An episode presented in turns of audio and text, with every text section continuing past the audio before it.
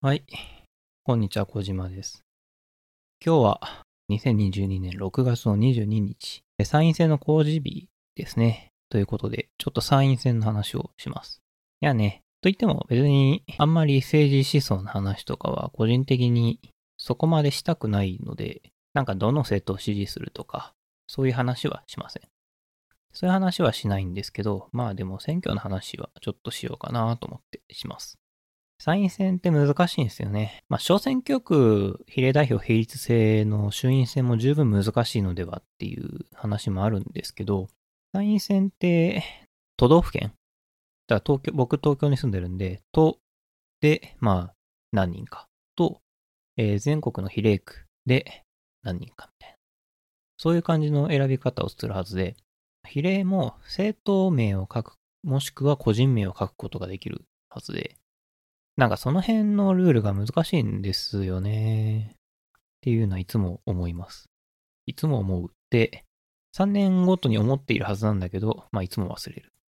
ちょっとあの3年後もね、また同じことを学んで、へえ、そういえばそうだったなって思うっていうのを3年後もやってんだろうなっていう気がしております。で、まあそんな難しい参院選なんですけれども、何日前かな ?2 週間ぐらい前かな？に、ちょっと有楽町に買い物に行ったことがありまして、えー有楽町の丸井に行ったんですけれども、有楽町の丸井って、丸井の建物前が広場みたいな感じになってて、休日は、まあ、大道芸の人はいないけど、募金お願いしますって言ってる人とか、なんか配ってる人とか、いろんな人がいて結構賑やかな場所なんですよ。で、まあその広場に、その日は日本維新の会の選挙カーが止まってて、まあ、選挙カーの上でですね、誰かが立ってて、スタッフの人が立ってて、夕方に、えー吉村知事を交えて、立ち会い演説会というか、あの、日本維新の会の参院選演説をしますというようなことをですね、スタッフの人がアナウンスしていて、東京にいて機会ができたんだし、しかも吉村知事の顔が見れるっていうことであれば、ちょっと待ってやるかと。買い物終わった後にルナール行ったん、ルナールで本読もうで、本でも読んで待ってようと思って、ルナール行ったんですよ。そしたらですね、本が全然読み進まなくてですね。なんでかっていうと、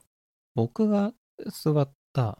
で、まあ座って5分ぐらい本読んでたらですね、隣に初対面とおぼしき男女が現れてですね、すごいギクシャクした会話をしてるわけですよ。ご職業何々なんですよね、みたいな話とか、こっちがヒヤヒヤするよって思ってるわけですよ。いや、向こうも多分初対面同士なんでヒヤヒヤしているとは思うんですけど、まあおそらくマッチングアプリかなんかの初対面なんでしょうね、きっとね。で、えーっと、男性の方が全然喋んなくてですね、お前もうちょっと喋れよとか思いながら聞いているとですね、いつの間にかあっという間に時間が経っていて30分経って、で、まあ30分間なんかギクシャクしたままその男女はどっか行ったんですけど、えーその後のことは知りません。で、いやーまあ30分ぐらい読書が進まなくてですね。でも吉村知事を待っているから、もう、まあまだ時間あるなと思って、やっと本が読めるよって思って本を読んでたわけですよ。そしたらまた別の男女がやってきてですね。今度は男性の方が喋りまくっていて、女性が弾いていてですね。いやー、もう、前らわーっていう気持ちになりながらですね、僕は全く本が読めなかったっていう、この話は本当にどうでもいい話なんですけど。はい。えー、男どもちゃんとしてください。えー、それは置いといてですね。えっと、まあ、それが終わって4時半ぐらいになって、広場に行ってですね。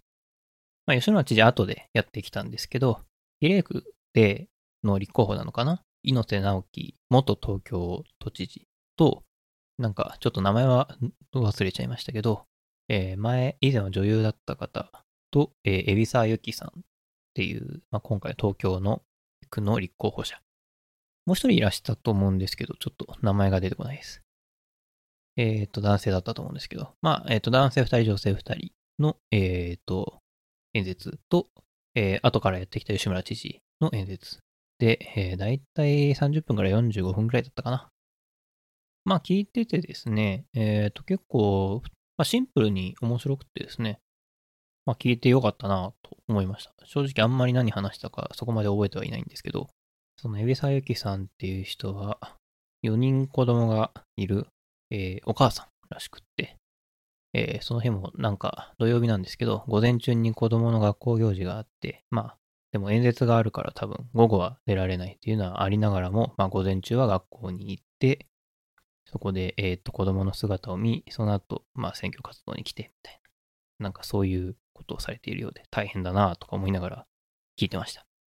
まあ、えっ、ー、と、全体としていくつかいろいろなこと、いろいろなことを言っていたんですけど、そのうちの一つには、まあ、あの、まあ、維新の会がいつも言ってる身を切る改革ってやつで、議席数減らしましょうとか、えー、自分たちの給料減らしましたとか、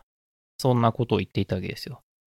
よく聞く話だなーって思いながら、その辺は聞き流してたんですけど、一個ちょっと気になったのが、少子化のために出産費用をゼロにしますと。つまり、出産すること自体にお金がかかりすぎていると。その医療費をゼロにできれば、何かしら少子化に歯止めがかけられる、何かしらに寄与できるのではみたいな。なんかそんな感じのことを言っていてですね。なるほどと。それ自体はいいことだなと思って。ただまあ、僕、このポッドキャストで前も言ったことあるんですけど、少子化それ自体は、まあ、個人的な意見です。これは個人的な意見ですけど、少子化それ自体を解消するっていうのは、えー、無理だと思っていて。それはなぜ無理だと思っているかっていうと、そもそも根本的に先進国で少子化ではない国っていうのは存在しない。比較的合計特殊出生率が高いのはフランスだったかな。でも1.8とかなんですよ。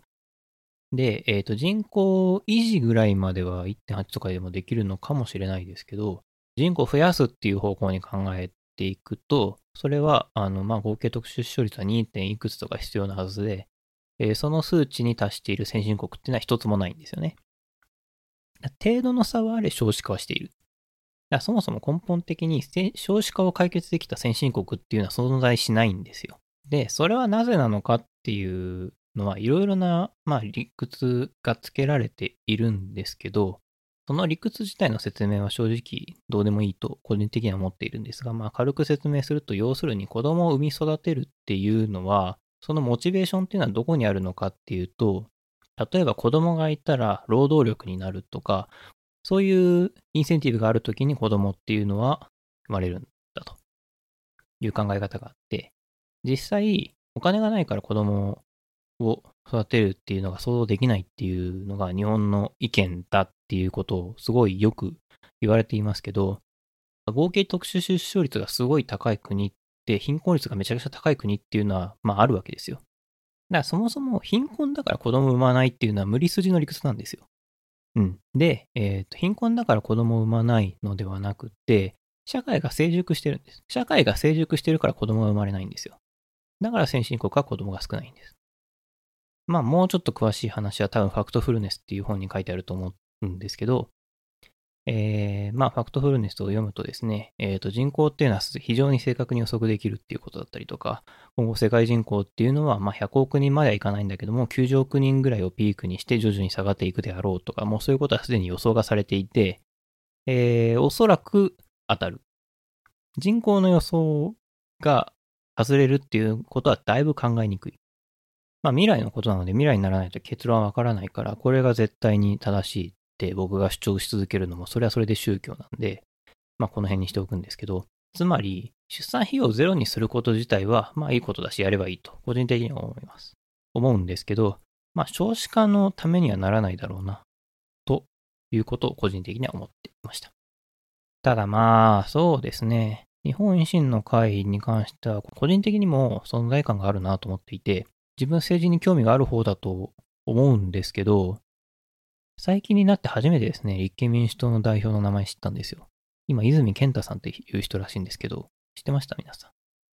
泉健太さんっていう人が立憲民主党の代表らしくてですね、顔を見たけど全然ピンとこないんですよ。誰やこの人っていう感じなんですよね。本当に。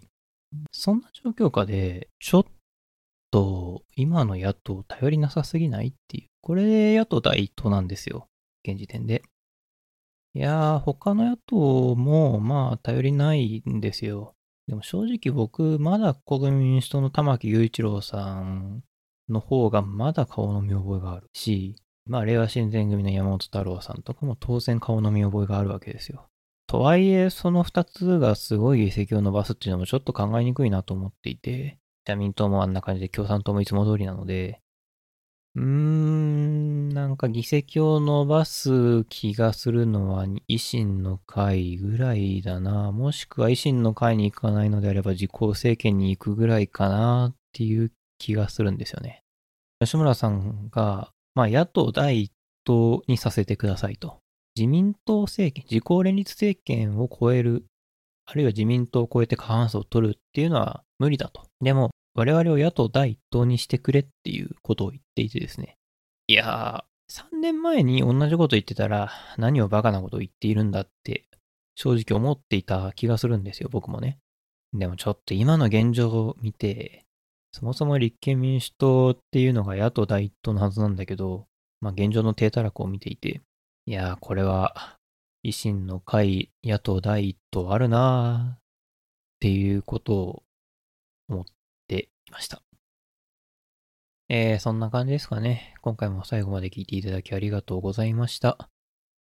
えー、このポッドキャストでは Google フォームで、えー、お便りを募集しています。感想、コメントなどなど、もしあれば、えー、お送りくださいませ。